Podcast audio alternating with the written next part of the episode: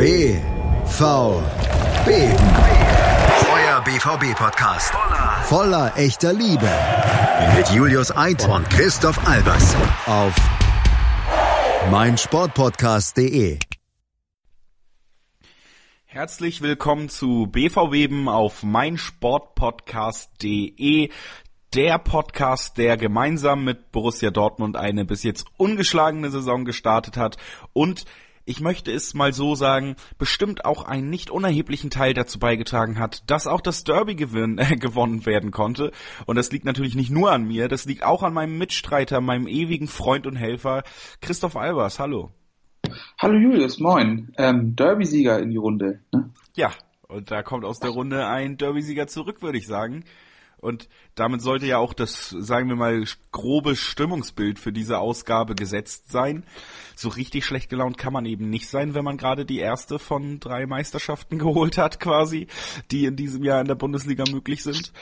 Und wir haben uns gedacht, dass wir heute das Ganze mal ein klein wenig anders konzipieren als bei den letzten Spielbesprechungen, die wir so gemacht haben das ist ja das Schöne, dass wir uns hier auch immer mal ein bisschen ausprobieren können und wir freuen uns äh, wahnsinnig auch, wenn es Feedback gibt und wenn ihr das jetzt mega blöd findet, dann ändern wir es gerne zurück. Aber wir hatten heute mal die Idee, dass wir den Spielverlauf erstmal wirklich so spielberichtartig abgehen, über ein, zwei Szenen direkt quatschen und dass wir unsere taktische Analyse, das, was da strategisch vorgegangen ist, was da vielleicht tiefergehend ist, dass wir das dann in den zweiten Teil der Spielanalyse legen, dass wir da dann mehr Zeit haben und uns nicht so an diesem zeitlichen Gerüst aufhalten müssen, weil es vielleicht einfacher ist, wenn wir über Systeme reden, die ja über mehrere oder vielleicht sogar über 90 Minuten spielen, ist es einfacher, als das an einer Situation festzumachen, obwohl man es über jede sagen könnte. Deswegen haben wir uns das heute so gedacht. Das war jetzt eine sehr lange Einführung. Und deswegen äh, übergebe ich dir einfach mal die ersten Minuten des Spiels und du kannst uns mal erzählen, was da ist, damit du auch mal wieder zu Wort kommst. Ja, ähm, also kommen wir gleich ins Spielgeschehen. Wie gesagt, ich glaube, über die Aufstellung sprechen wir dann auch, auch lieber nachher, äh, im Nachgang. Ähm, ja, das Spiel hat eigentlich, das muss man einfach mal so sagen, ähm, ziemlich gut angefangen. Ähm, der BVB, wie so oft zuletzt, ähm, mit einer ganz guten Anfangsphase. Ähm, ich glaube, Hakimi hat nach zwei, drei Minuten den ersten Warnschuss abgegeben. Ähm, mehr war es dann aber auch nicht. Ähm, und dann kommen wir, glaube ich, gleich auch schon zum ersten Höhepunkt des Spiels. Ähm, das war dann wiederum die siebte Minute. Ähm, unsere Borussia geht mit 1 zu 0 in Führung nach einem gut geschossenen Freistoß von Marco Reus von der, ja, aus dem linken Halbfeld. Ich glaube, so kann man das ganz gut beschreiben. Ähm, Salif Sané pennt in der Mitte ganz schön, ähm, lässt Delaney laufen, der dann wiederum einrückt und ähm, ja, per Kopf vollendet, Fährmann, glaube ich, relativ ohne Chance. Und dann steht es schon 1 zu 0 und das spielt dem BVB für gewöhnlich ziemlich in die Karten für gewöhnlich, aber das ist vielleicht eine Sache, die wir dann eben auf den zweiten Teil schieben, denn da gibt's ja durchaus einiges meiner Meinung nach auch zu kritisieren im weiteren Nachgang. An sich, wie du gesagt hast, eben frühes Tor, schöner Freistoß, äh, Freistoß schön scharf aufs Tor gebracht, war gut von Reus, war natürlich dann auch stark verwertet von Delaney, aber wie du auch angesprochen hast, darf natürlich einer Mannschaft, die letztes Jahr Vizemeister war, eigentlich so nicht passieren. Einer Mannschaft, die 22 Punkte hinter uns ist, kann das passieren. Aber es ist schon, es war auf jeden Fall mit freundlicher Mitarbeit von Sané in der in der Phase des Spiels.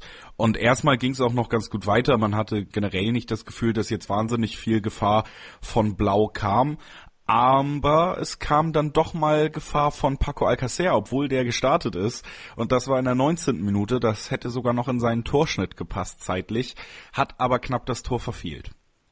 Ja, ähm, ärgerlich, leider, leider nicht reingegangen. Ähm, so blieb es dann beim, beim 1 zu 0 ähm, ja, für uns. Und danach mussten wir dann auch zusehen, dass es ja, eher schlechter als besser wurde. Ähm, ja, ich glaube so ungefähr ab der Minute 25 ähm, wurde Schalke leicht besser ähm, und kam dann in der 28. Minute auch zu einer ziemlich großen Chance. Ähm, es war dann am Ende äh, Guido Burgstaller den Ball, ich würde sagen, relativ deutlich mit dem Arm annimmt ähm, und dann aber trotzdem zum Abschluss kommt. Ähm, Roman Bürki im Tor reagiert aus meiner Sicht herausragend. Ähm, richtig, richtig guter Reflex. Ähm, ich glaube, der wäre sonst in sehr, sehr vielen Spielen reingegangen, aber den holt er gut raus und ähm, so kam es dann auch nicht zu der Diskussion, war es ein Handspiel oder nicht. Ähm, aber ich bin mir relativ sicher, dass der Videoschiedsrichter im Fall der Fälle dann doch auch auf ja, Stürmerfoul bzw. auf Handspiel entschieden hätte. Ähm, und dann wäre das 1-1 auch so verhindert worden. Also ich glaube, da brauchen wir uns nicht nur bei Roman Bürki zu bedanken, ähm, da wären wir auch so davon gekommen. Das glaube ich auch, aber trotzdem finde ich es auch gut, da nochmal rauszustellen, wie wirklich überragend Birki da reagiert hat, weil ansonsten hat er auch nicht viele Möglichkeiten, sich auszuzeichnen, das muss man ja ganz ehrlich sagen. Und da hat das, klar, ich bin der Meinung, genau wie du, dass das auch im Nachgang spätestens hätte korrigiert werden müssen, weil es schon ein sehr klares Handspiel war, was dann eben auch zu einem Tor geführt hätte, wenn es dazu gekommen wäre. Aber war auf jeden Fall, zeigt in, in was für einer guten Verfassung auch unser Torhüter ist auf jeden Fall diese Szene. In nicht so guter Verfassung sind ja die Stürmer von Schalke. Das äh, Thema werden wir natürlich auch im zweiten Teil dann ausführlicher besprechen, aber äh, man kann ja generell schon mal sagen, dass dann in der 36. Minute auch Burgstaller den Platz verlassen musste und dafür Mendil kam, was das bedeutet, warum das sehr, sehr komisch ist, um das mit Marco Reus Worten nach dem Spiel auszudrücken. Das äh, läutern wir dann gleich, aber das war tatsächlich auch schon so die Highlights der ersten Halbzeit. Auch Dortmund hat da nicht wirklich viel noch beigetragen, dass man da jetzt über besonders viele, sagen wir mal, Spielhighlights reden könnte in den ersten 45 Minuten. Ja, damit ging das dann auch aus meiner Sicht verdient mit 1-0 in die Pause. Ich glaube, das kann man schon mal soweit festhalten. Ähm, nach der Pause ging es allerdings nicht so positiv weiter. Ähm, erstmal auch jetzt keine großen Highlights, ähm, aber auf jeden Fall wirkte Schalke irgendwo gefühlt präsenter.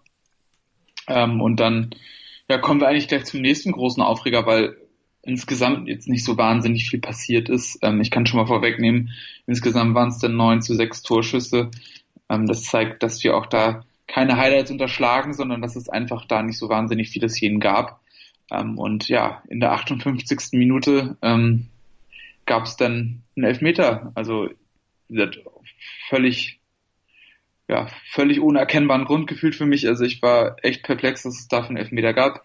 Ähm, genauso wie Marco Reus dann auch. Ähm, aber ja, der VR hat sich eingeschaltet, auf Strafstoß entschieden und warum weiß keiner.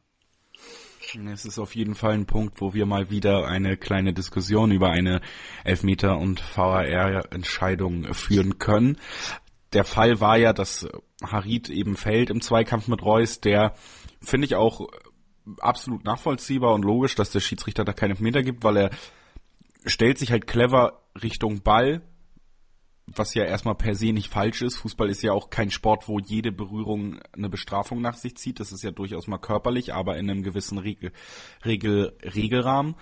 Ähm, trotzdem kam es dann eben zum Videoassistenten und der hat gesagt, nee, Reus trifft ihn da so, dass es ein Elfmeter ist. Das die Berührung ist ja nicht zu leugnen. Ich glaube, das Interessante bei, bei dieser Sache ist eher, sich zu fragen, ob denn jede Berührung, die zum Umfallen führt, auch wirklich ein faul ist. Denn dann haben wir tatsächlich ein sehr großes Problem mittlerweile auch mit dem Videoschiedsrichter wieder, was ich selber noch gar nicht so präsent hatte, als er eingeführt wurde, dass man eben dadurch natürlich extrem darauf spekulieren kann, bei der kleinsten Berührung alle Bemühungen einzustellen und hinzufallen. Diese kleine Berührung wird schon in irgendeinem Ranzoom und in irgendeiner Zeitlupe festgestellt werden und dann gibt's den Elfmeter, weil es war ja ein Kontakt.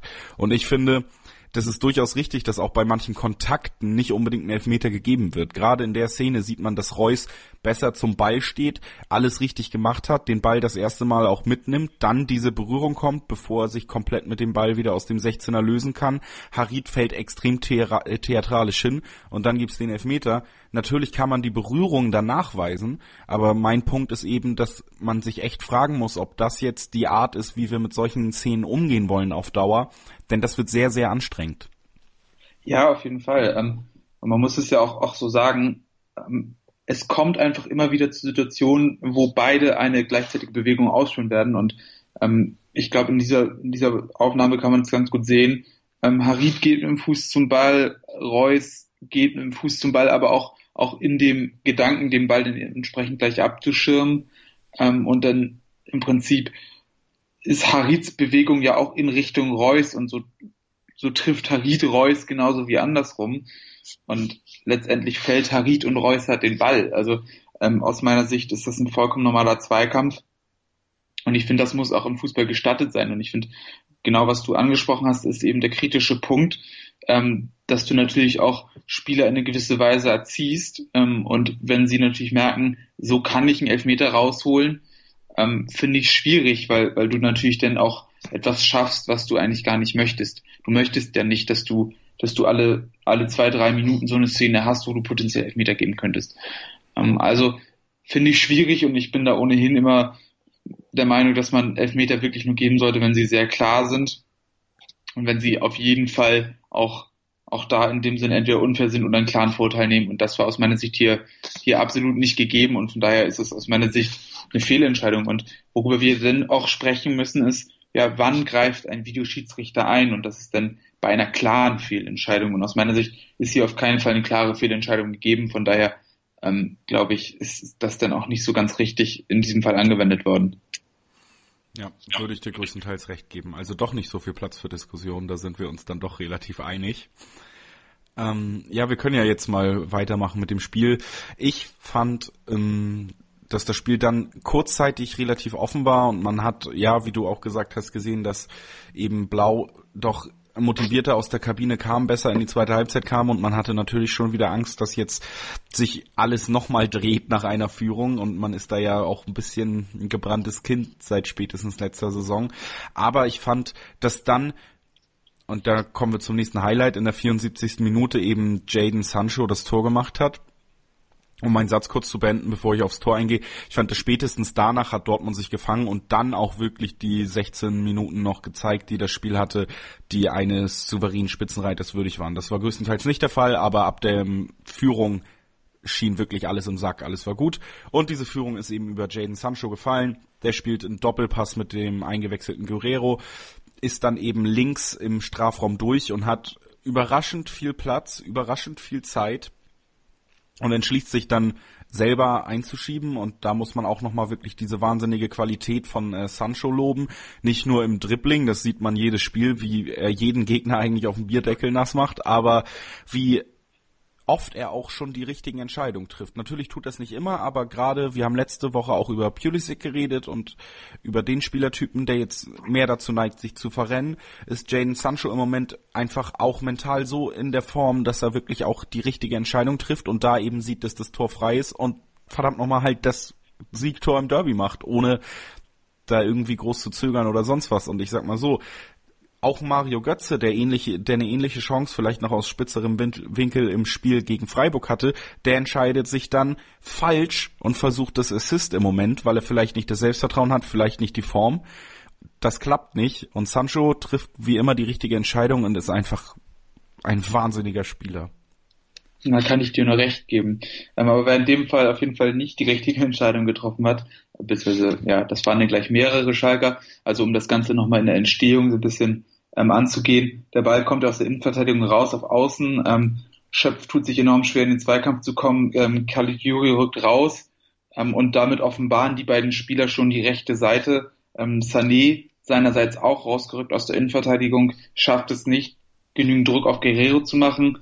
Der spielt dann den Ball auf der Außen. Ähm, Rudi orientiert sich danach auch in die Mitte. Ähm, genauso wie Nastasic, der dann spekuliert auf den Pass in die Mitte. Und so haben dann gleich fünf Schalker den Raum für Sancho frei gemacht. Ähm, und keiner hat daran gedacht, ihn dann tatsächlich zu stören dabei. Ähm, und so ist er dann relativ unbedrängt, weil ich finde es, als ich die Szene das erste Mal dann gesehen habe, fand es ziemlich irritierend, dass Sancho auf dem rechten Flügel, beziehungsweise auf, auf unserem linken Flügel, so dermaßen viel Platz hat, obwohl er schon klar im letzten Drittel ist. Ähm, und da muss man auch einfach mal sehen, dass Schalke da im Prinzip sehr, sehr viele sehr falsche Entscheidungen getroffen hat, ähm, weil sie sicherlich auch ein anderes Abwehrverhalten gewohnt sind, weil sie es auch vielleicht gewohnt sind, die Fünferkette zu spielen. Ähm, aber ohne jetzt zu tief in die Analyse gehen zu wollen, ähm, da wurden sehr, sehr viele Fehler gemacht und Sancho hat es einfach gnadenlos ausgenutzt und das ist einfach auch eine brutale Qualität. Das muss man einfach mal so festhalten und glaube ich, da hat sich der Junge auch jedes Lob dieser Welt verdient. Absolut. Also wirklich herausstellenswert, gerade ohne da jetzt groß drauf eingehen zu wollen, weil ich finde, das wurde schon wieder zu breit getreten alles. Aber gerade nach eben der schweren Woche, die er auch hatte in seinem Alter, ist das wahnsinnig bewundernswert, das mal um einen Strich drunter zu machen. Danach, wie gesagt, fand ich Dortmund relativ souverän. Das ist jetzt auch das Einzige, was ich da so tief in der Analyse sage. Alles andere machen wir dann eben gleich. Und hätte auch ganz bestimmt sogar noch erhöhen können, um, sagen wir mal, auch meine Nerven vom Fernseher ein bisschen beruhigen zu können hier und damit eben das Spiel vorzeitig zu entscheiden, hat man nicht genutzt. Marco Reus hatte eigentlich in exakt derselben Situation wie Jaden Sancho, ähnlich auch wie du beschrieben hast. Gut, wird doch ein bisschen mehr Analyse. Äh, auch wieder so, dass Caligiuri rausgerückt ist und Rudi sich dann fallen lassen musste. Das hat wieder nicht geklappt. Reus hatte ungefähr dieselbe Position wie Sancho, schließt ungefähr gleich ab auch in die lange Ecke dann auf Fährmann gesehen. Der reagiert aber wirklich wahnsinnig gut, muss man auch sagen, und ist eben so schnell unten. Vielleicht hat er es noch im Hinterkopf, was in der letzten Situation passiert ist und hat den Ball dann doch noch und sorgt eben dafür, dass Marco Reus in oder auf Schal Schalke weiter nicht getroffen hat. Und das bedeutet, es ist eins von zwei Bundesliga-Stadien im Moment, wo er noch nicht getroffen hat. Das andere ist Düsseldorf wir werden sehen. Und Rafael Guerrero hatte noch eine Chance, Christoph. Äh, ja, also wie gesagt, hinten raus auch dann noch gewesen. Ähm, Rafael Guerrero kommt dann auch ja ungefähr ähm, an ja, elfer Höhe an den Ball, ähm, schießt eigentlich auch ganz gut. Ähm, allerdings, wie man so schön sagt im Fußball, ähm, ja, im Fußballschwatz, ähm, schießt an den Pfosten zu genau und ähm, deshalb bleibt es dann auch beim 2 zu 1. Ähm, ja, letztendlich konnte Schalke dann keinen großen Druck mehr machen, hatte eigentlich keine Ideen mehr, strahlt auf jeden Fall keine Gefahr mehr aus. Ähm, und dann ist es bei diesem Ergebnis geblieben und ja, der BVB hat aus meiner Sicht auch verdient das Derby gewonnen. Und wie du schon so schön angemerkt hast, die erste Meisterschaft des Jahres für sich entschieden. Und das sind doch auch schöne Schlussworte für den ersten Teil unseres, sagen wir mal, Spieltagberichtes. Und gleich gehen wir dann in unsere berüchtigte Analyse. Und irgendwo habe ich noch eine kleine Ecke gesehen, wo sich schon ganz viele Zahlen versammeln. Was das wohl sein wird, das hören wir auch nach einer kurzen Pause. Double Trouble. 180. Der Dart Talk auf meinsportpodcast.de. Ob Ring, Bull oder Bullseye. Jeder Wurf wird analysiert und diskutiert. Double Trouble. Der Dart Talk mit Christian Ömicke auf meinsportpodcast.de. Herzlich willkommen zurück auf mein Sportpodcast und zwar bei BVB. Nicht irgendwo, sondern bei BVB. Also ihr seid schon genau richtig, wenn ihr diesen Podcast angeklickt habt. Wenn ihr die volle Packung Dortmund plus ohne zu viel Eigenlob zu benutzen, die, sagen wir, halbe Packung Fußballwissen von uns beiden haben wollt, dann seid ihr eben genau richtig. Und wir haben eben so das Spiel ein bisschen spielberichtsmäßig abgegangen, das Derby vom Wochenende, wo eben Dortmund übrigens gewonnen hat. Nur um es nochmal zu erwähnen, 2 zu 1 beziehungsweise 1 zu 2 konnte man auf Schalke gewinnen. Ein Satz, den ich gerne noch hundertmal sage, aber ich tue es für das Hörvergnügen von euch mal lieber nicht. Ähm, und jetzt wollen wir mal ein bisschen tiefer in die Analyse gehen. Was, was war der Schlüssel bei dem Spiel, warum war Schalke, sagen wir mal, extrem ungefährlich einfach und was das Spiel schon auch für Dortmund leicht gemacht hat. Warum war es aber auch von Dortmund bei weitem nicht die beste Saisonleistung? Solche Sachen versuchen wir jetzt mal ein bisschen aufzudröseln und du hast es eben schon angekündigt im Take, Christoph. Am besten fangen wir da erstmal damit an, wie überhaupt unsere Aufstellung aussah.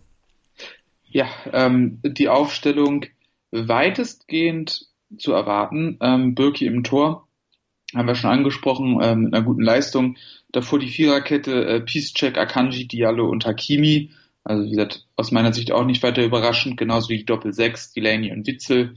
Ähm, davor unsere mittlerweile gut gewohnte Dreierkette, äh, Sancho über rechts, Reus zentral, Brun Larsen links äh, und ganz vorne, und das ist womöglich die einzige Überraschung, ähm, Paco Alcacer ähm, der angefangen hat in der Sturmspitze für Mario Götze.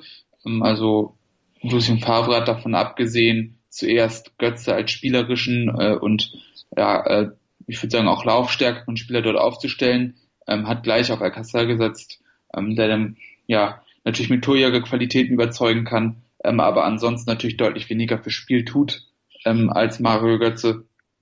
Und ich würde sagen, das können wir schon mal soweit festhalten, es war wohl möglich nicht die beste Entscheidung. Also ich glaube, dass Götze dem Spiel durchaus gut getan hätte. Ähm, und ich hatte auch das Gefühl, dass Alcázar nicht so richtig gut angekommen ist in diesem Spiel. Ähm, ja, ich habe es mir auch jetzt nochmal bestätigen lassen. Ähm, der Kicker hat ihm eine, eine 5 gegeben für dieses Spiel. Ähm, ist ja auch nicht immer das hundertprozentige, aber es ist schon mal ein Indiz dafür, was dann äh, die Leistung, Leistung da war. Und aus meiner Sicht hat Alcázar auch nicht richtig überzeugen können. Genau, würde ich dir auf jeden Fall recht geben, war auch mein erster Punkt, den ich nochmal kurz mit dir besprechen wollte. Jetzt habe ich natürlich schon gehört, was du dazu sagst. Aber wie du gesagt hast, Paco hat mal wieder gestartet und hat mich mal wieder vom Start weg dann nicht überzeugt. Ich habe auch, ich weiß nicht, ob wir es hier in der Spielvorschau schon ausführlich besprochen haben. Auf jeden Fall habe ich auch für 90 plus am Donnerstag auch hier auf meinem Sportpodcast an der Spieltagsvorschau teilgenommen, eben aufs Derby. Und da habe ich eigentlich ziemlich selbstbewusst gesagt, dass ich mit Götze rechne und das kam eben nicht so und ich habe mich aber nicht unbedingt widerlegt gefühlt, wenn man das Spiel dann bis dahin beobachtet hat.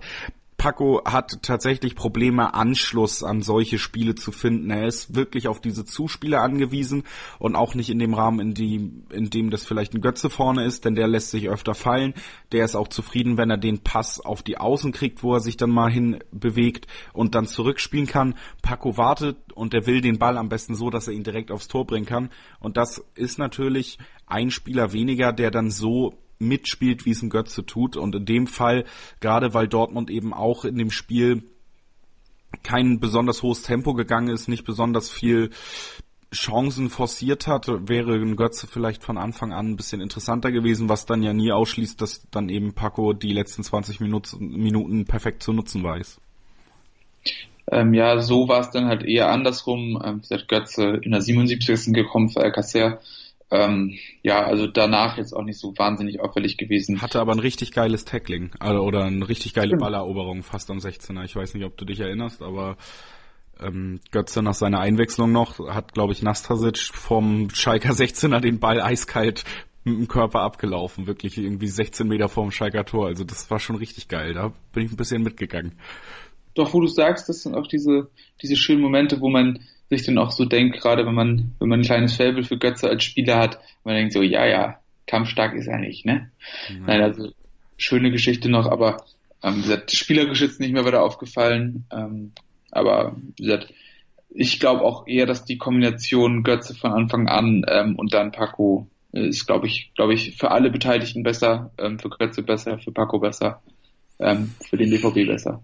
Im Moment auf jeden Fall. Natürlich kann sich auch ein Alcacer noch, denke ich, ist ja auch nur 25 und ist jetzt noch relativ neu im Team, spätestens nach einer kompletten Wintervorbereitung ganz anders in dem System bewegen. Aber im Moment muss man es einfach so konstatieren, dass man damit Götze vielleicht die 1A-Lösung im Moment hat. Und äh, das wollen ja wenig Leute wahrhaben, die dann irgendwie sagen, er läuft nur gegnermüde oder die dann nur über Paco Alcacer berichten. Aber eben ein Großteil der Spielzeit in den letzten Spielen, die gewonnen wurden, hat Mario Götze bestritten auf dieser Position. Und das meiner Meinung nach auch durchweg lobenswert. Also das nochmal zu dieser. Und jetzt versuchen wir mal ein bisschen in die System- bzw. Taktikkritik zu gehen. Und da war man ja schon vor dem Spiel, sage ich mal, gespannt, weil Tedesco relativ bekannt dafür ist, dass er taktisch einiges Überraschendes einbringen kann und auch möchte und sich ja auch selber, glaube ich, schon als dieses Taktik-Mastermind ein bisschen sieht und da sein Heil drin sucht auch mit dieser Mannschaft. Deswegen war man sich halt zu Beginn nicht so sicher, wie fängt Schalke an. Ich habe mit dir darüber geredet, ob es vielleicht ein 4-4-2 wird, wie Brügge es gespielt hat. Dann war natürlich die Fünferkette eine Möglichkeit, mit der Freiburg und Mainz größtenteils gegen Dortmund ganz gut gestanden haben. Im Endeffekt war es ein 4-1-2-1, ein Rautensystem das eben auf Dortmund getroffen hat, mit der klaren Idee, durch diese Raute eben auf Flügelspieler erstmal größtenteils zu verzichten und das Mittelfeld kompakt zu halten und da auch den Druck zu machen, also auch gar nicht besonders tief zu stehen, sondern eben auf unsere beiden Spielaufbauer, nämlich Witzel und Delaney, extrem aggressiv zuzugehen. Ja, also so kann man es wirklich interpretieren. Ähm, die Rolle von Bentaleb war vor dem Hintergrund natürlich sehr, sehr interessant. Ähm, sie sind ja zwischendurch mal so fluid in so eine Art 4-3-3 übergegangen, ähm, je nachdem, wie man Bentaleb dann eben auch positioniert hat. Ähm, aber der Gedanke war natürlich klar, das Zentrum im Spielaufbau zu stören ähm, und dann eben zu verhindern, dass, dass Dortmund sich da entfalten kann. Ähm, Bentaleb ist dann ja auch, auch in der 55. schon runter, ähm, hat es aus meiner Sicht auch nicht besonders gut gemacht, ähm, aber auch insgesamt würde ich sagen, war das Mittelfeld bei Schalke ein ziemlicher Schwachpunkt. Ähm, Schöpf auf so einer Halbposition Ähm, Gleiches gilt für Harid ähm, und Rudi etwas weiter da hinten. Ähm, sollte dann eher, glaube ich, so eine Art Quarterback-Rolle übernehmen, wenn, wenn Schalke im Ballbesitz ist ähm, und da auch die Viererkette im Spielaufbau zu entlasten. Ähm, Caligiuri und Ochipka als Außenverteidiger ja auch dann tendenziell relativ hoch. Das waren dann eben die beiden Spieler, die in der Grundidee dann die Flügel bearbeiten sollten. Ähm, Gerade Caligiuri ja eigentlich auch ein gelernter Mittelfeldspieler ähm, und Chipka sicherlich auch besser, wenn er den Ball hat. Also dementsprechend auch jemand, der sich sehr offensiv positioniert. Und das war dann eben der Gedanke. Also auch, auch mit den Fähigkeiten, die sie eigentlich aus einer, äh, die sie eigentlich in der Fünferkette eben ausspielen, ähm, in dieses System gegangen ähm, eben dann zu Lasten auch der Stärke in der Innenverteidigung. Ähm, da haben sie dann ähm, ja mittlerweile auch gewohnt mal ab und zu ähm, mit Sané und Nastasic gespielt, also ohne einen dritten Mann dazu. Ähm, ja, was sich am Ende aus meiner Sicht ähm, nicht so wahnsinnig gut ausgezahlt hat, ähm, gerade auch, weil sie dadurch relativ große Probleme hatten, die Flügel defensiv zu bespielen, ähm, hat man ja letztendlich dann auch ganz gut gesehen beim Tor von Jaden Sancho. Und was dann in Gänze noch fehlt, sind natürlich die beiden Stürmer. Ähm, angefangen haben sie mit Burgsteller und McKenny, ähm, was natürlich auch eine ziemliche Überraschung ist. McKenny ja eigentlich von Haus aus ähm, eher Sechser oder sogar Innenverteidiger mal gespielt, also eher ein Defensivspieler, der eben mit seiner physischen Präsenz dort mit Daseinsberechtigung hatte oder haben sollte, ähm, neben Burgstaller, der ja auch angeschlagen ins Spiel gegangen ist.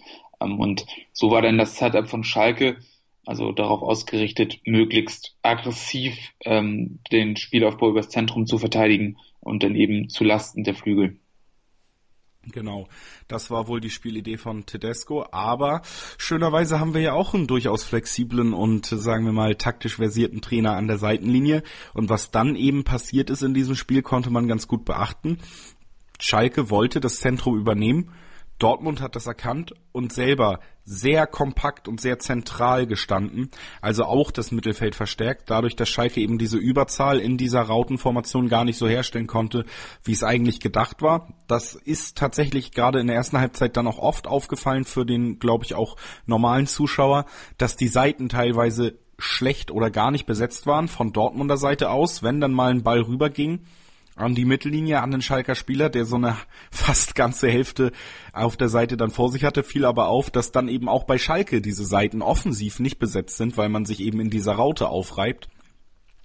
Dadurch hat äh, Favre quasi entschieden, die Flügel dann erstmal aufzugeben, weil Schalke da einfach nicht präsent ist in diesem System, hat da ein bisschen Luft gelassen und sich darauf konzentriert, eben dieses diesen Kampfpunkt zentrales Mittelfeld, den es eben gab, zu beackern und dafür gesorgt, dass diese taktische Idee quasi im Keim erstickt wurde. Und das war einfach eine sehr gute Reaktion des Trainers, was man ja man sieht ihn als Perfektionisten, als Arbeiter, aber wenn man in Ingame-Coaching und taktische Ideen denkt, dann hat man in der Bundesliga vielleicht eher einen Nagelsmann, eher einen Tedesco auf dem Schirm.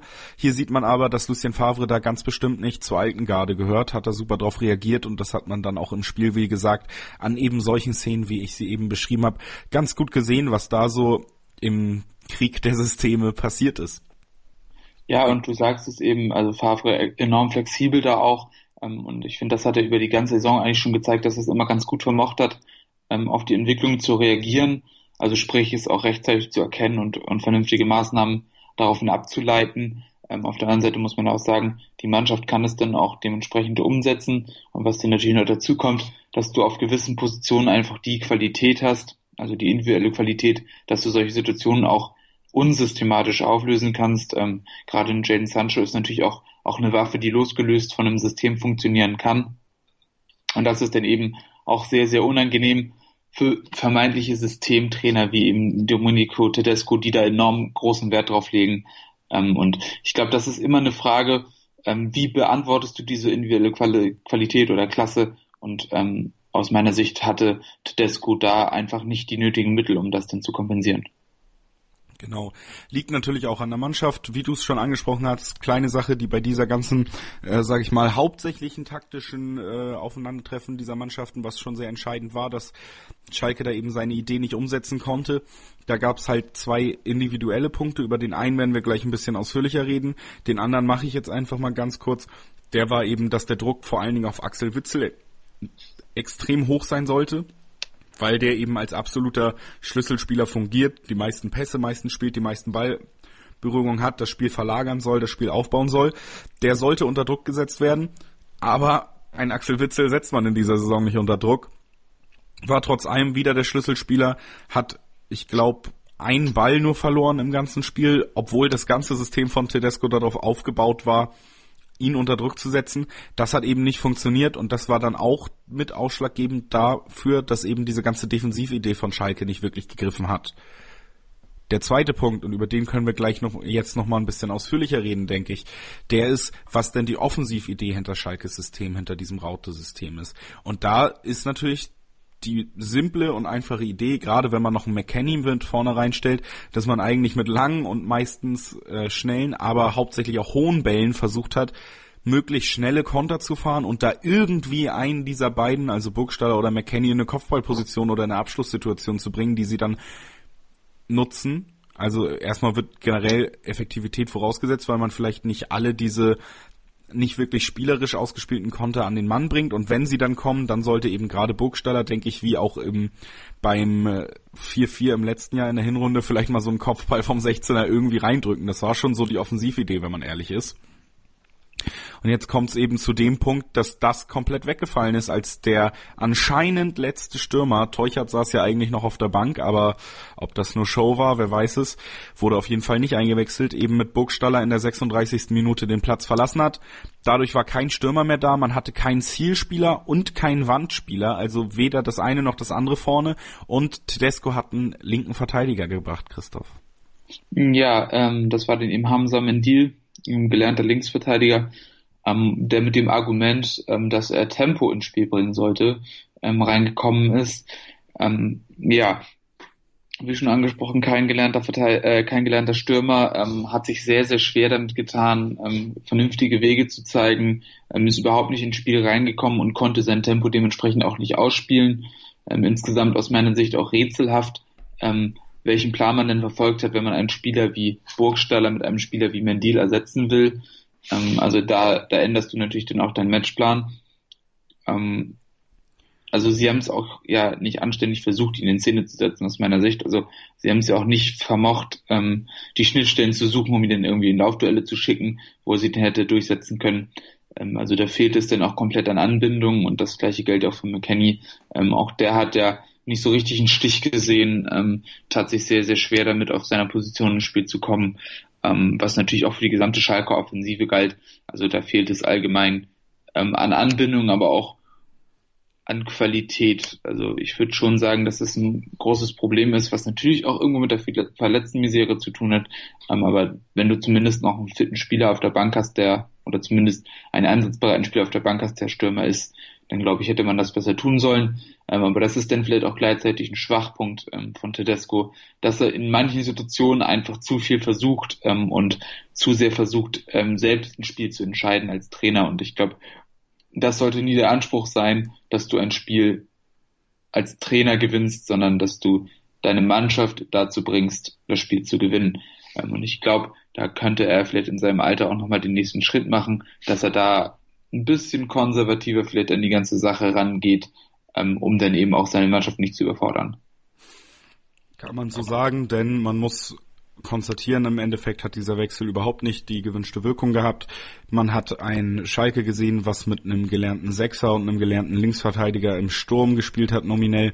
Und das hat man eben auch an der offensiven Gefahr bemerkt. Und wenn man diesen sogar fragwürdigen Elfmeter nicht gekriegt hätte, dann bin ich mir verdammt sicher, dass es auch bei Null Toren auf der Schalker Seite geblieben wäre. Also einfach ja, überraschend, bisschen komisch, spielte uns natürlich dann auch in die Karten, weil eben die Gefahr nicht wirklich von diesem Gegner ausgehen konnte, einfach spätestens ab diesem Moment.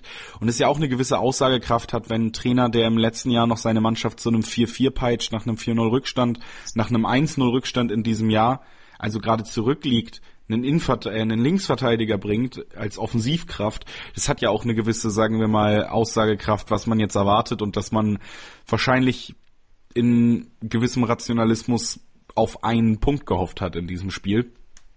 Also ich denke, das kann man schon unterstellen. deswegen war das ganze Spiel auch größtenteils einfach nicht ansehnlich. Der Gegner hatte weder die Qualität noch hat der Matchplan von Tedesco so geklappt, dass er wirklich gefährlich werden konnte. Dortmund wirkte aber großes, größtenteils bis eben zur 74. Minute, wo man dann auf einmal höher gepresst hat und nicht mehr den Gegner ins Spiel gelassen hat, mehr auf Ballbesitz gesetzt hat, mehr auf Verschieben des Balles auch im Ballbesitz. Das war ansehnlich, aber bis dahin war, wirkte auch Dortmund relativ müde, hat relativ wenig fürs Spiel getan. Ich glaube, das können wir uns ja gleich für die Statistikecke aufheben, aber ich glaube, relativ wenig Ballbesitz auch gehabt im Gegensatz zu den letzten Spielen. Und das hat man schon gemerkt, dass Schalke da relativ viel Kontrolle über den Ball gelassen wurde. Die konnten eben nichts damit anfangen. Wir hätten vielleicht mehr damit anfangen können, hatten den Ball dann aber größtenteils nicht. Und so kann man, glaube ich, jetzt als Abschluss nochmal konstatieren, dass es bei weitem nicht das schönste Spiel diese Saison war. Ja, absolut. Also das kann man sicherlich so festhalten und da komme ich auch gleich in der Statistik auf jeden Fall drauf zu sprechen. Das ist doch eigentlich der perfekte Teaser, um nochmal in eine ganz kurze Pause zu gehen. Und dann starten wir gleich nach der kurzen Unterbrechung mit Christoph Albers Statistikecke, unserer absoluten Signature-Rubrik hier. Und äh, ja, bis gleich. Kaltschneuzig, der Wintersport-Talk. Aktuelle News und Ergebnisse von, von Curling, Curling bis Skeleton, von Alpinski bis Eiskunstlauf. Kaltschneuzig auf meinsportpodcast.de. Willkommen zurück auf meinsportpodcast.de. Ihr seid immer noch richtig, denn ihr seid immer noch bei BV Beben und wir haben gerade den zweiten Teil unserer Spielanalyse des Ruhrpott Derbys. Wo mir einfällt, Christoph, ich habe einen sehr guten, ähm, wir überlegen ja immer, wie wir den, den titeln, unsere neue Podcast-Folge. Ja. Wie ist denn so mit irgendwie Ruhr-Podcast? Verstehst du? Ja, finde ich eigentlich ganz gut. Oder die Nummer eins im Ruhr-Podcast? Ja, das ist noch besser. Das hat noch ich weiß nicht, ob das, ich, ich glaube, wir haben eine Zeichenbeschränkung an, also wir dürfen, glaube ich, nur 36 Zeichen, das muss ich dann zählen. Ähm, aber ja gut, dann haben wir den Titel live on air jetzt hier quasi für euch auch schon geklärt. Wenn ihr den liest und denkt, Mensch, wer ist auf diese tolle Idee gekommen, dann wisst ihr jetzt, Julius war's. Aber auch Christoph Albers kommt ja regelmäßig auf gute Ideen. Und eine davon ist definitiv, dass er sich mal nach den ganz harten Fakten umguckt für euch, nach den Zahlen, nach den Nummern, die ihr alle hören wollt, auf die ihr die ganze Woche wartet und die ihr nur in einer Ecke findet. Und zwar in Christoph Albers Statistikecke. Ja, hallo und herzlich willkommen in der Statistikecke das ist ja unsere Rubrik, wo wir versuchen, das Spiel mit Zahlen zu untermauern, damit ihr uns auch wirklich glaubt und wisst, dass wir sehr, sehr viel Ahnung von Fußball haben. Also, um das Ganze noch einmal zu verdeutlichen, dieses Spiel war alles andere als ja, ansehnlich, du hast es schon ganz gut beschrieben. Ähm, insgesamt ein Spiel mit ziemlich wenig Highlights ähm, und wie schon angesprochen, das Torschussverhältnis drückt das Ganze ganz gut aus. Schalke sechs Torschüsse, der BVB mit neun Torschüssen, die auch qualitativ insgesamt deutlich besser waren, ähm, aber nichtsdestotrotz eine ja, sehr, sehr schwache Zahl. Ähm, unterdurchschnittlich ist im Vergleich zur Bundesliga eigentlich gar kein Ausdruck mehr. Ähm, da geht's oft auch schon Richtung 20. Also ähm, das war sehr, sehr wenig. Ähm, und auch die restlichen Daten des Spiels gehen in diese Richtung. Also insgesamt muss man sagen, ein eher zurückhaltend geführtes Spiel von beiden Seiten, ähm, was sich auch in der Passquote wiederfindet. Beide Teams mit einer Passquote von 85 Prozent, was ordentlich ist, aber was auf der anderen Seite auch dafür spricht, dass beide eine relativ geringe Risikobereitschaft gezeigt haben, ähm, was sich dann auch in der, ja, im, ausgeglichenen Ballbesitzverhältnis von 53 zu 57 pro Dortmund ausdrückt. Ähm, das Zweikampfverhältnis genauso. Also wir haben hier kein drücken überlegenes Team, sondern einen relativ ausgeglichenen Spielverlauf, zumindest was die Zahlen angeht. Ähm, ja, mit, mit einer großen Betonung auf die Vorsicht. Ähm, und das hat man dann auch beiden Teams angemerkt, wie du schon angesprochen hast. Ähm, das hat sich auch in der relativ tiefen Pressinglinie geäußert. Ähm, und dadurch, dass auch beide Teams ja nicht so viele Risikopässe gespielt haben, wie man das teilweise sieht.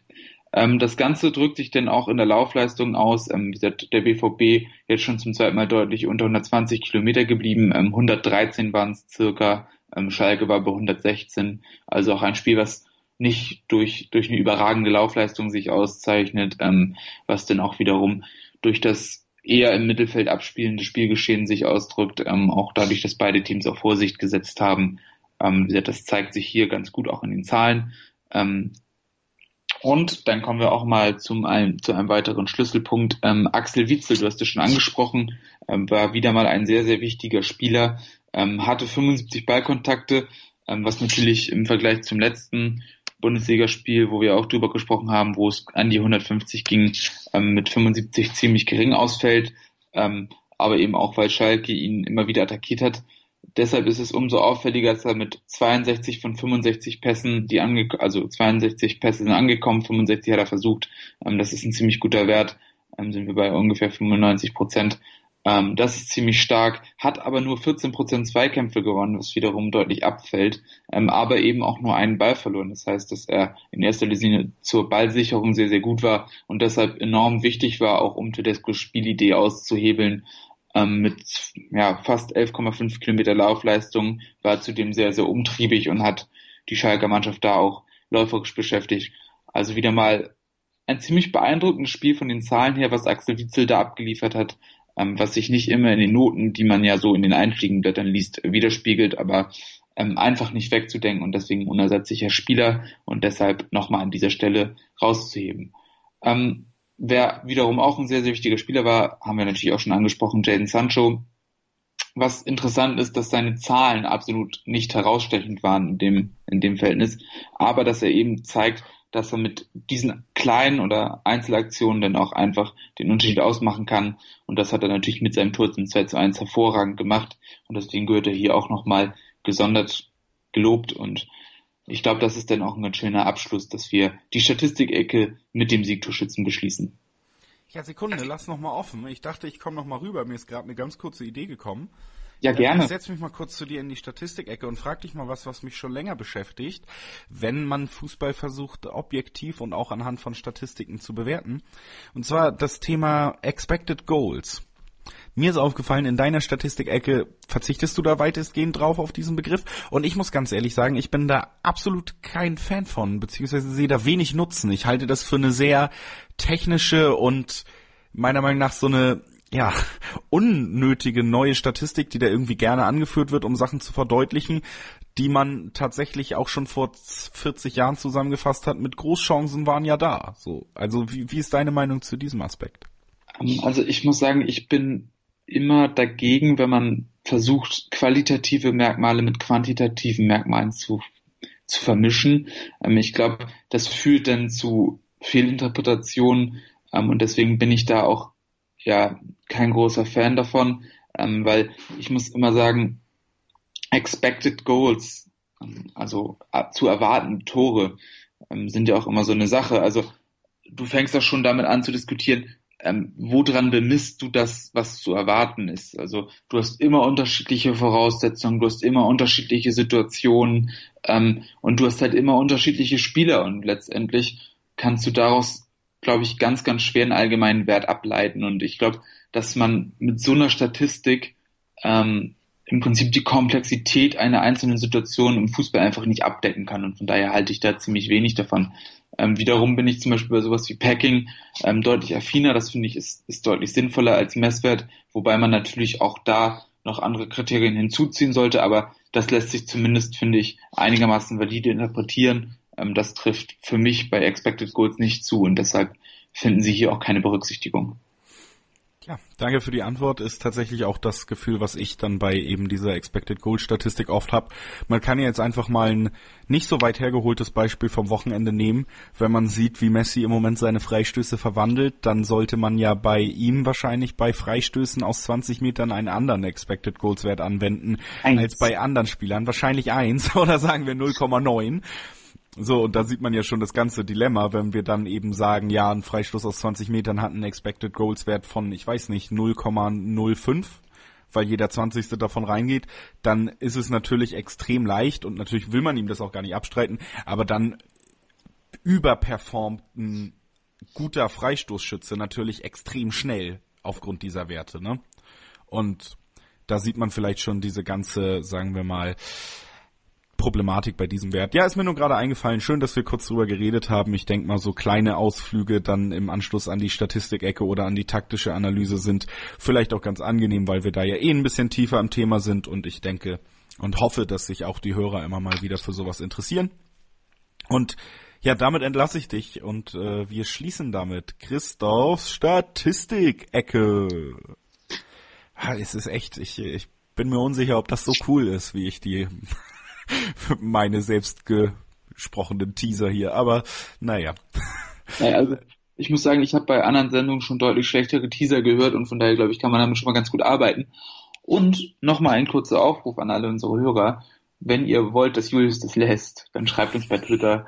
Ja, ähm, wie gesagt, Reaktionen sind immer gerne erwünscht, egal ob positiv oder negativ. Wir verbessern uns ja auch gerne, auch wenn da natürlich nicht so viel Potenzial da ist. Aber wir tun alles für euren Hörgenuss und deswegen meldet euch unbedingt. Ähm, wir freuen uns da ganz toll drüber und würden es immer begrüßen, wenn ihr euch bei uns meldet.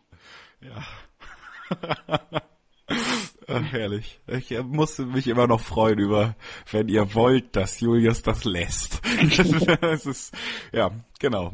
Das ja, ist das Feedback, das ist genau das Feedback, was ich haben will. Bitte meldet euch, wenn ihr wollt, dass Julius das lässt, okay?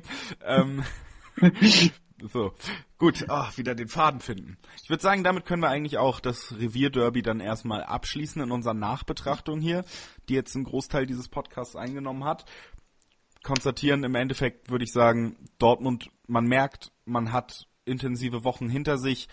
Die Spieler sind teilweise müde. Delaney und Reus haben es beide auch nach Spielende gesagt. Das sieht man eben dann an, auch daran, dass man mal auf Ballbesitz verzichtet, dass man nicht so eine intensive Spielweise an den Tag legt, wie es man es vielleicht schon getan hat. Das sieht man an der geringeren Laufleistung in den letzten beiden Spielen. Aber es hat eben gereicht, weil Dortmund im Schongang diese Saison einfach immer noch deutlich besser ist als äh, Schalke, wenn sie alles versuchen, was sie können. Und ich denke, das ist ein ganz schönes Fazit, bei dem wir jetzt bleiben können. Ja, fair enough. Äh, trifft es ziemlich gut. Ähm, und letztendlich, und das ist, finde ich, auch immer wieder eine schöne Nachricht, können wir festhalten, dass die Borussia immer noch ungeschlagen ist in der Liga, dass die Borussia immer noch stolze sieben Punkte Vorsprung hat ähm, und dass die Borussia am kommenden Spieltag schon Herbstmeister werden kann. Also ähm, ich glaube, viel, viel besser kann es eigentlich nicht laufen. Ähm, und vor dem Hintergrund, glaube ich, können wir umso zufriedener sein. Ähm, und wir können, glaube ich, auch Christian Heidel widersprechen, dass das wahrscheinlich nichts mehr wird, dass Schalke den BVB noch einholt. Ja, da hast du natürlich recht. Das kann man gerne nochmal rauspicken und nochmal kurz sagen. Leute, Augenhöhe sieht dann doch vielleicht ein bisschen anders aus, ne? Kniehöhe ist ja aber auch. Also auch die haben vier Punkte weniger als die Hälfte von uns. Ja, ja, es ist halt, gut, also egal wie das Spiel ausgegangen wäre, ich glaube, es gibt valide Argumente auch da dann zu sagen, wir sind die Nummer eins im Pod, aber Gott sei Dank müssen wir das nicht, wirklich Gott sei Dank müssen wir das nicht. Und jetzt diese Saison sollte es da eigentlich keine einzige Diskussion mehr drüber geben. Ich habe es mir ja beim letzten Podcast gewünscht hier, dass es vielleicht einfach mal dazu führt, dass man auch aus der Seite mal ein paar Wochen nicht mehr irgendwelche sinnlosen Sticheleien, irgendwelche Ausflüchte, irgendwelche schwachen Argumentationen, dass man einen ja noch einholen könnte oder so. So bin ich ganz froh, dass das jetzt alles wirklich so aussieht, dass man das erstmal hinter sich hat. Und du sprichst es an. Immer noch Tabellenführer, neun Punkte auf Bayern, sieben auf Gladbach und mittlerweile müssen es ja zehn auf Leipzig dann sein. Ähm, elf. Elf.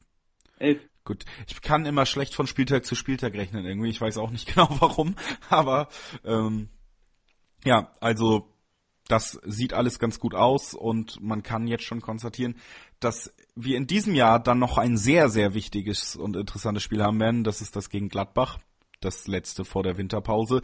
Das, äh, wenn auch jetzt alle Spiele noch gewonnen werden, dann möchte ich dir sagen, dann werden wir vielleicht auch mal über gewisse Titelambitionen hier reden. Jetzt ziehe ich mich ja noch, aber ich würde sagen, dann ist es vielleicht an der Zeit, dass wir uns darum mal kümmern. Das als kleiner Anspruch dazu.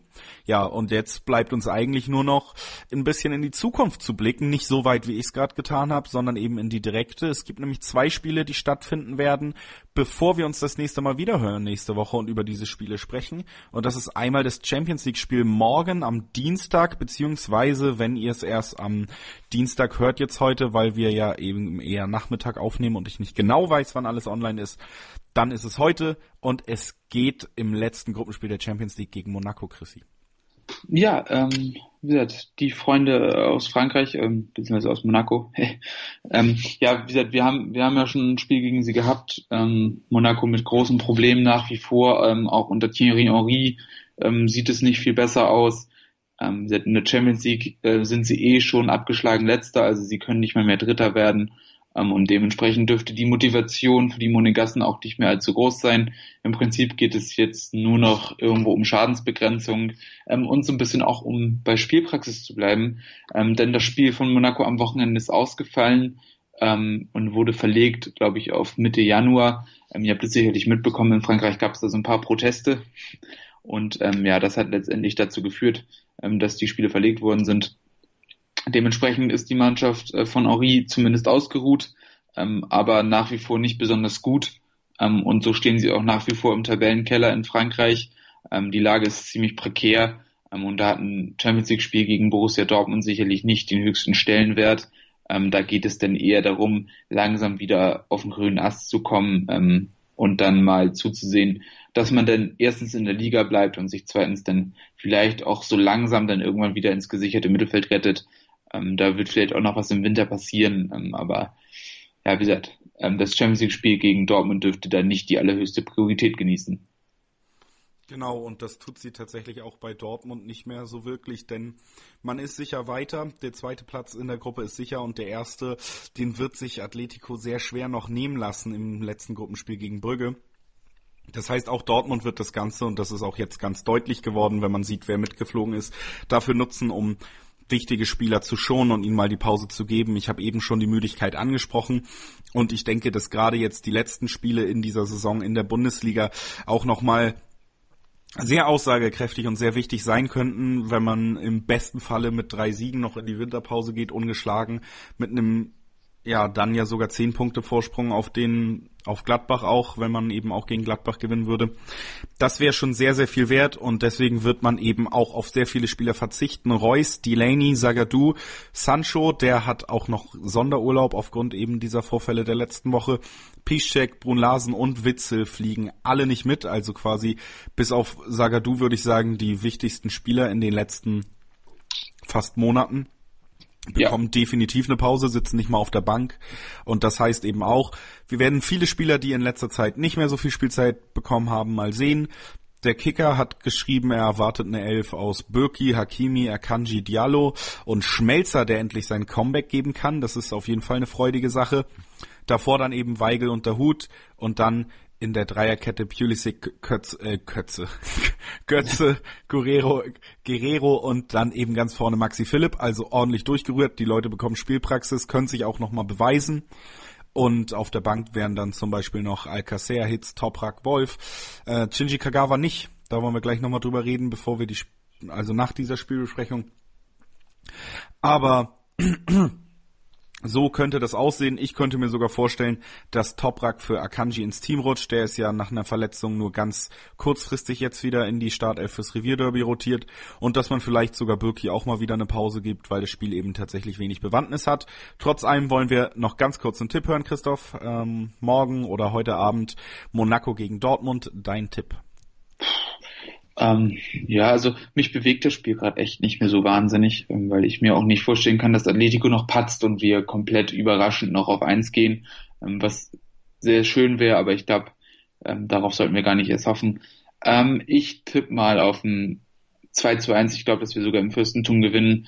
Ähm, Monaco hat andere Sorgen und die Mannschaft hat nicht mehr so wahnsinnig viel Qualität. Ähm, ich glaube, das reicht sogar mit der B-Mannschaft und da werden einige Spieler sein, auch die richtig Bock haben.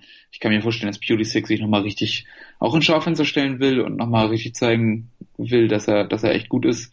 Ähm, dieser Götze hat sich ja ein bisschen geschont am Wochenende, dürfte Bock haben. Ähm, Philipp vielleicht nochmal eine gute Chance für ihn, Guerrero ohnehin. Also da sind ein paar Jungs, die sicherlich mega heiß sind. Ähm, insgesamt liest sich die Truppe aus meiner Sicht auch nach wie vor sehr, sehr gut. Ich glaube, da steckt viel Qualität drin ähm, Spieler wie Weigel oder Hutschan auch mit den Hufen. Also ähm, ich glaube, das ist schon gar nicht so verkehrt und sollte für Monaco reichen. Sehe ich genauso. Und deswegen sage ich 3-1 jetzt einfach mal, weil du mir auch das 2-1 ein bisschen weggenommen hast. Und da fällt mir ein, ich wollte noch ganz kurz darauf hinweisen, natürlich, natürlich habe ich letzte Woche ja scherzhaft für das Review Derby 09 getippt, ne? Aber meinen ernsthaften Tipp habe ich bei 90 plus on air abgegeben und rate mal, was ich getippt habe. Ähm, normalerweise tippst du immer 3-0, aber weil du so anteaserst, gehe ich von 2 zu 1 aus. Korrekt. Ne? Also wieder mal getroffen, der alte Scharfschütze Julius Eid hier. Also verlasst euch auf mein Urteil, ich sag 3-1 und so wird's dann zu 90 Prozent auch kommen, würde ich sagen. Also ja, macht die Tippscheine voll. Und Ganz kurz, bevor wir in eine ganz kurze letzte Pause gehen, lass uns kurz drüber reden.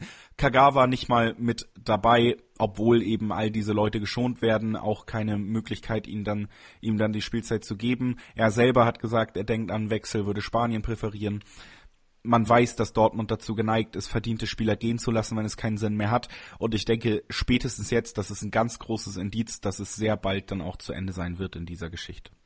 Ja, also ich gehe fest davon aus, dass es jetzt im Winter passiert. Ähm, ich gehe fest davon aus, dass es nach Spanien geht.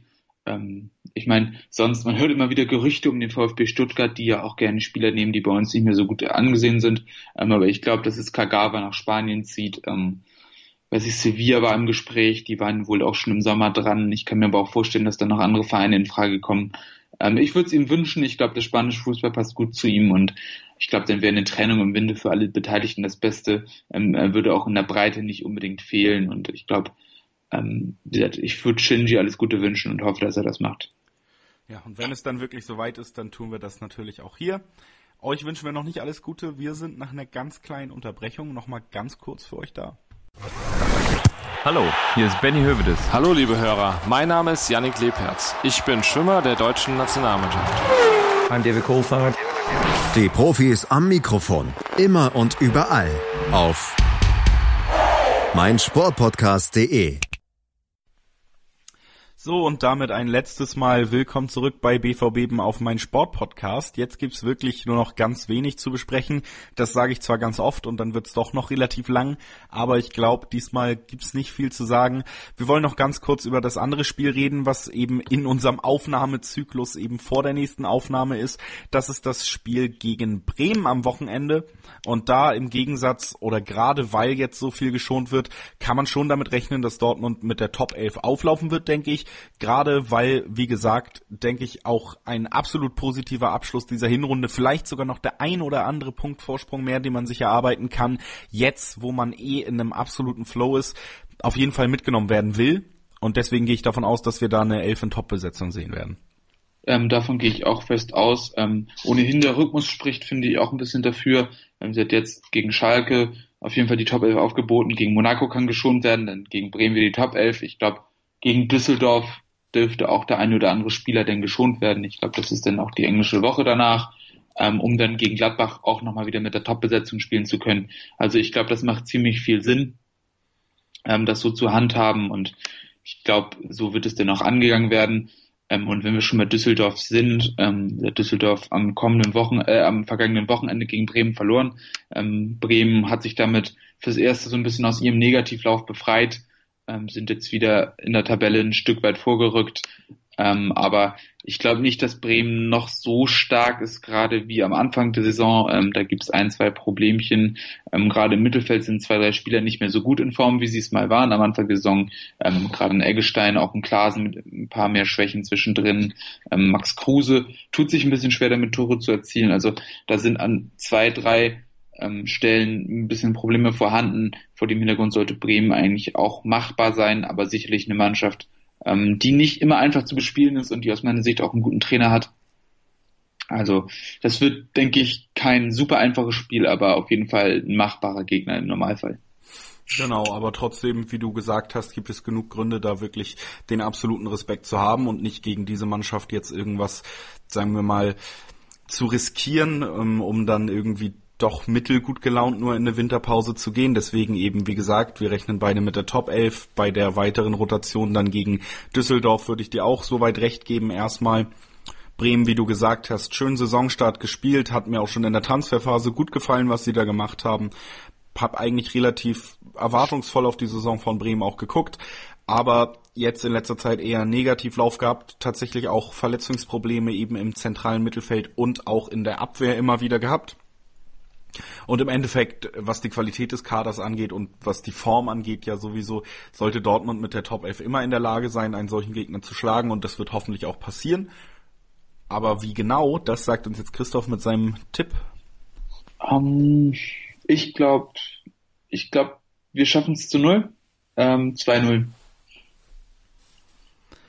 Ja, okay, dann mache ich 3-0. bleibe ich mir doch nochmal treu bei irgendeinem Tipp, sagt 3-0. Damit müsstet ihr jetzt erstmal wieder ein kleines bisschen versorgt sein mit Stoff über den BVB, mit eurem BVB-Stoff. Und wir hören uns dann nächste Woche wieder, wo wir dann eben über die beiden Spiele, die jetzt anstehen, reden werden und auf Düsseldorf und vor allen Dingen auch aufs Saisonfinale gegen die Borussia aus Mönchengladbach vorausschauen werden. Bis dahin hoffen wir, ihr bleibt uns treu, wünschen euch schöne Vorweihnachtstage und ich danke dir für deine Zeit, Christoph. Ähm, ja, äh, wie gesagt, äh, gleiches gebe ich zurück. Ähm, wie gesagt, war mir wie immer ein Fest. Willkommen bei meinsportpodcast.de. Nach fünf Jahren harter Arbeit und viel Schweiß und Tränen haben wir uns im Jahr 2018 endlich selbst gefunden. Wir sind Podcast. Wir bieten euch die größte Auswahl an Sportpodcasts, die der deutschsprachige Raum so zu bieten hat. Über 20 Sportarten, mehr als 45 Podcast-Serien, über 9000 veröffentlichte Podcasts und über 5 Millionen Podcast-Downloads allein im Jahr 2018. Das ist einfach nur Wahnsinn. Gemeinsam mit euch freuen wir uns auf ein spannendes und sportliches 2019. Danke, dass ihr alle dabei seid. Wir sind Podcast. Wir sind mein Sportpodcast.de. B V B Euer BVB Podcast. Voller echter Liebe. Mit Julius Eid und Christoph Albers auf mein Sportpodcast.de.